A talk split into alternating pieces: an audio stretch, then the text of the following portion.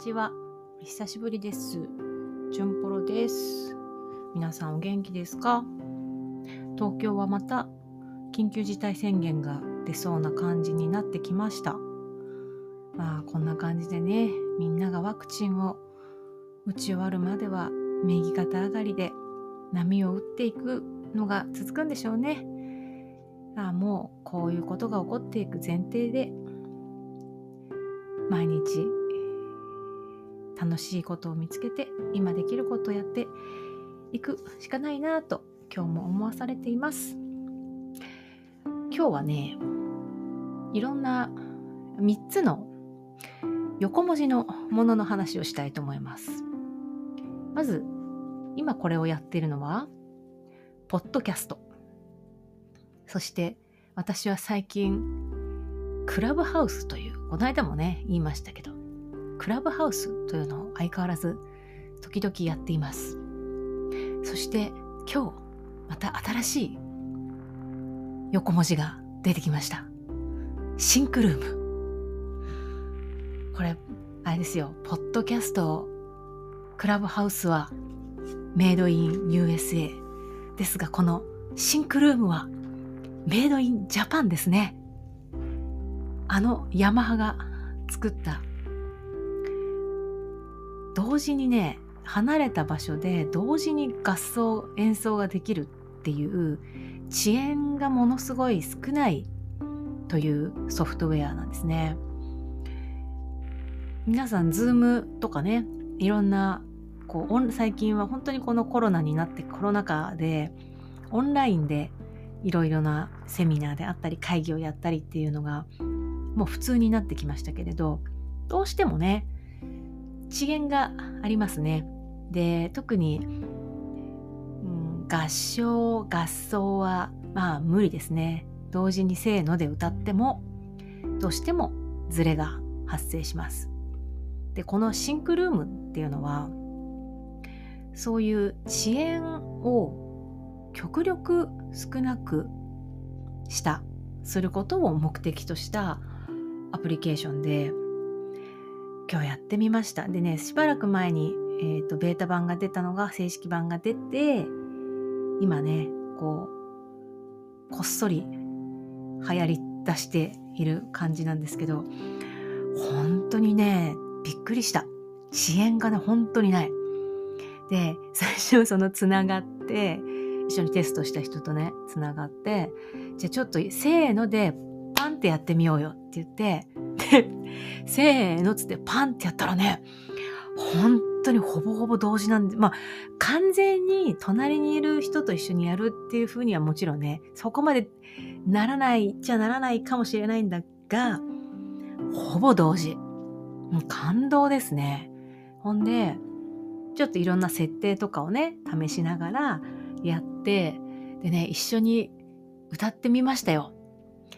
いける。これはねいけるね。合奏できる。合唱できるねこれ。であのー、若干ねいろんな課題もまあ見えたんだけれどあの自分の声のも自分の声をねモニターするとちょっと遅れて聞こえてくるとかいろんないくいくつか課題は見えたんだけどもその課題をまあまたクリアしていけばこれはねリモートでねいけますね。まあ映像はないんだけどね音だけなんだけれど回線がきちんとした回線があればねネットワークがありさえすればでそれなりの性能のマシンがありさえすればこれはねできますね。ちょっとまたこの実験はシンクルームのちょっと使い勝手っていうのをもうちょっと研究してみようと思います。でクラブハウス相変わらずやってます。でねクラブハウスはねいやそもそも別にあんまり私興味なかったのクラブハウスで流行り物にすぐ飛びつくっていうのが嫌いな人間だしなんだけどなんかちょっとこうひょんなことからクラブハウスにちょっと入って入ってみて招待もらってね入ってみたの。でねあのね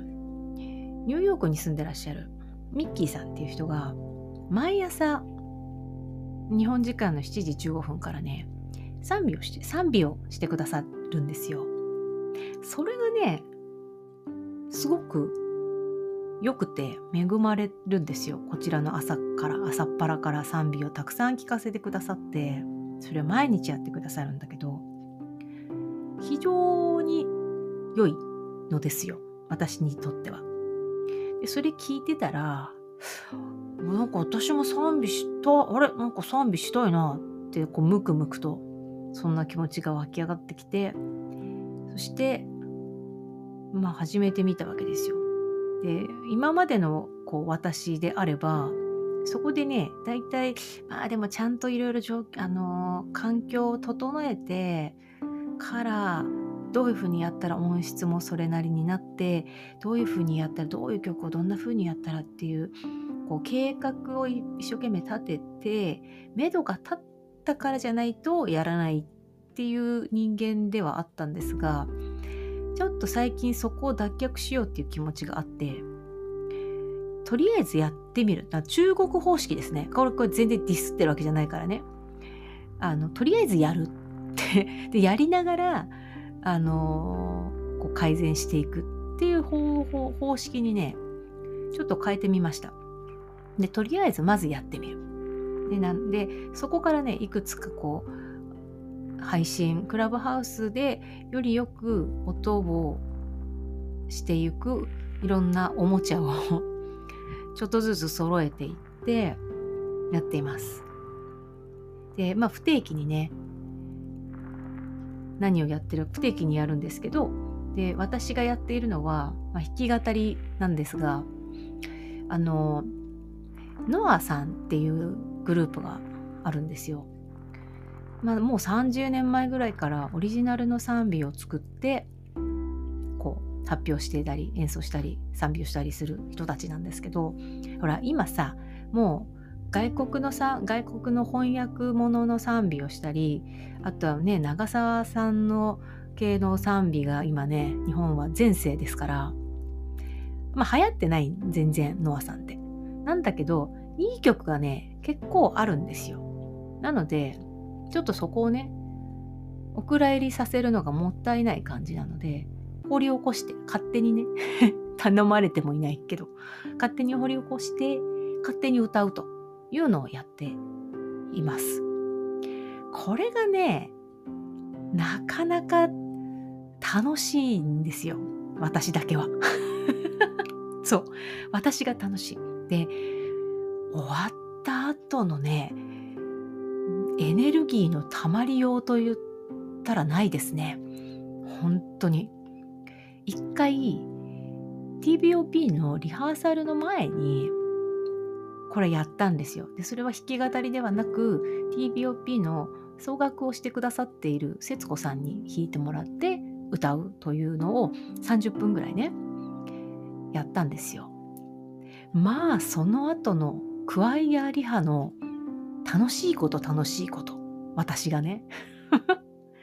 やっぱりねやっぱり賛美するとねメンタル整うね。面白いなと思いましたで今どうしてもうーんこれなんでだろうと思うんだけど礼拝でももちろんね賛美はしますがどうしてもこう、まあ、コロナ禍みたいなのもあってあんまりワーバー歌わないんですよね。うん。だからなのかもしれないんだけど特に家でやこれをやるときはもうマスクしないでやりますからね好きにやるのでまあまあわかんないちょっと理由はよくわからないんだけどこれをねあの一人で30分ぐらいわーって賛美をした後ね非常にいいですねメンタルが うんやっぱり主を喜ぶことは私たちの力ですという聖書の御言葉は真理だなとつくづく感じておりますよ。で賛美をするということをねやりながらお副産物がねあることが分かりました。それ何かっていうともちろんその私全然ピアノそんな弾けるっていうレベルではないのでほらこれは 鍵盤の練習になるぞっていうのが一つね。でちょっと私はこのこの間 JGCF がありましたけど JGCF を終えて私の個人的な反省っていうのはやっぱり本番でもっと歌わなきゃダメだなっていう本番で練習本番でいろんな本番ならではの刺激っていうのを受けながら歌うという練習をしなきゃいけないなっていうことを思っていたところだったんですけどこれクラブハウスはあのやるとね、まあ、聞きに来てくださる方が、まあ、いるんですよね面白いことに。いつもなんかすみませんと思いながらやるんだけどこんなの聞いていただいてありがとうございますって思いながらやるんだけど聞いてくださる方がいらっしゃるので意外とね緊張もしたりするんですよ。なのでその鍵盤の練習そのものね練習そのものとか歌う練習そのもの弾き語りの練習そのものっていうのにもなるし歌いながらいろんな刺激を受けながら自分を体をフリーにしながら歌うことを弾くことを続けられるかどうかという練習にすごくなるなっていうのを副産物として感じますね。で歌いながら自分の体に何が起きているかで歌いながらうん例えばクラブハウスでねこう新しい人がポッと来てくださったりするとそれが画面にスマホにねピッて映るんだけどそういうこと一つがね刺激になるわけですよ。その刺激が来た時にも自分の体をフリーにしながら歌い続けることができるかとかねすごくそういう練習になるわけですね。そういう周辺の感覚を持ちながら自分の体の中で起こってることも気づきながら自分が今やろうとしていることを続けるこれは非常にアレクサンダーテクニック的なことなんですけど、うん、非常にその練習になるなっていうので皆さんにお付き合いしていただきながら練習をしています。でクラブハウスでねこう練習公開練習みたいなことをやってる人が結構たくさんいらっしゃって神田伯山先生もね、講談の稽古って言って、なんか公開でやったりしててね。なので、あのクラブハウスで公開練習っていうのはなかなか面白い現象ですけど、そんなことを私もしています。で、クラブハウスね、あの、Android ユーザーにはちょっとね、あのごめんなさいっていう感じなんだけど、まあ、本当は私も実際 Android ユーザーなんだけど、iPad が幸い家にありまして。で今度姉の古い iPhone をもらって、まあ、それでまたやろうかなと思ってるんですけど。もしねで iPod Touch でも iPod, iPod Touch の一番新しいバージョンでもできます。で iOS13 以降が入っている iPod Touch でもできますのでね。もし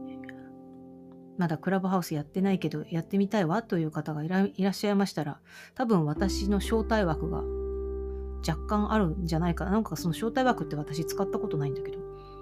あると思うのでご招待しますのでぜひお声がけください。ということでいろいろと新しい遊びをしています。何はともあれやっぱりジーザスのことを歌うというのは本当に私私たちにとって本当に良いことなのですね。なのでこれからもみんなでゴスペルを歌っていきたいと思います。ね、この間の NHK でのクラシックの番組なんだけどリトグリちゃんが出てる出てゲストで出てきてゴスペル歌ってましたけどややっぱ素晴らしいですねみんなリトグリ聞いた方がいいよめっちゃめっちゃ勉強になるから。で、あのね、耳を、耳を養うためにね、やっぱりね、いいと思う。リトグリちゃん聞いたら。ね、ゴスペルも聞いて、そしてぜひリトグリを聞いてください。はい。ということで、久しぶりにポッドキャストもあげましたが、また、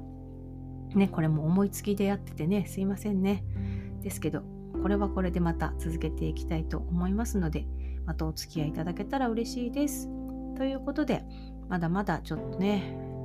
先はそれいつまで続くのかなこのコロナ禍って思ってるとあの時間の無駄なので、まあ、それはそれでね、まあ、いつまでかなっていう気持ちは、まあ、あの膝の上に置いたまんま今日できること今日楽しいこと今日ある恵みそこにもうそれだけで十分ですね。そこを楽しんでそこを喜んで明日も生きてまいりましょう。それでは皆さん達者でいてください。手を洗って適宜3密を避けてマスクをしてとにかく元気で生き延びましょう。あそう1個言い忘れた。あのゴールデンウィークに大阪でゴスペルワークショップのとっても大きなイベントがありますで結果的に大きなと言いましたがほぼほぼオンラインで開催されますでゴスペルのいろんなあの日米いろんな方たちが曲を教えてくれたりあとこあの何ボーカルのクラスがあったりとかそういうのをねこう専門クラスみたいなリズムのクラスとかそういう専門クラスとかがあってでクワイヤーの曲も教えてくれるというのがオンラインで開催されます。でこう women's choir とか men's choir とかねそういうのがあったりっていうこれ意外とオンラインでも楽しいと思うんですよね。で私は women's choir っていうか women's の集まりでちょっとワンコーナーゴスペルではないないんですけどねお交わりのお祈りのところを担当してえーと、そんなことが開催される予定になっています。後でツイッターにも載せます。まあ、有料なんですけど、あのね、みんなゴールデンウィークもうどこも行かないでしょうしね、東京に来ないでくださいなんて言われちゃったし。なので、ぜひ有料ではありますがそれお金を出すだけの価値のあるそういうワークショップだと思いますのでぜひご検討いただいてご参加いただけたらと思います。ということで長くなりましたが本日この辺で終わりにしたいと思います。それではまたお相手はジュンポロでした。さようなら。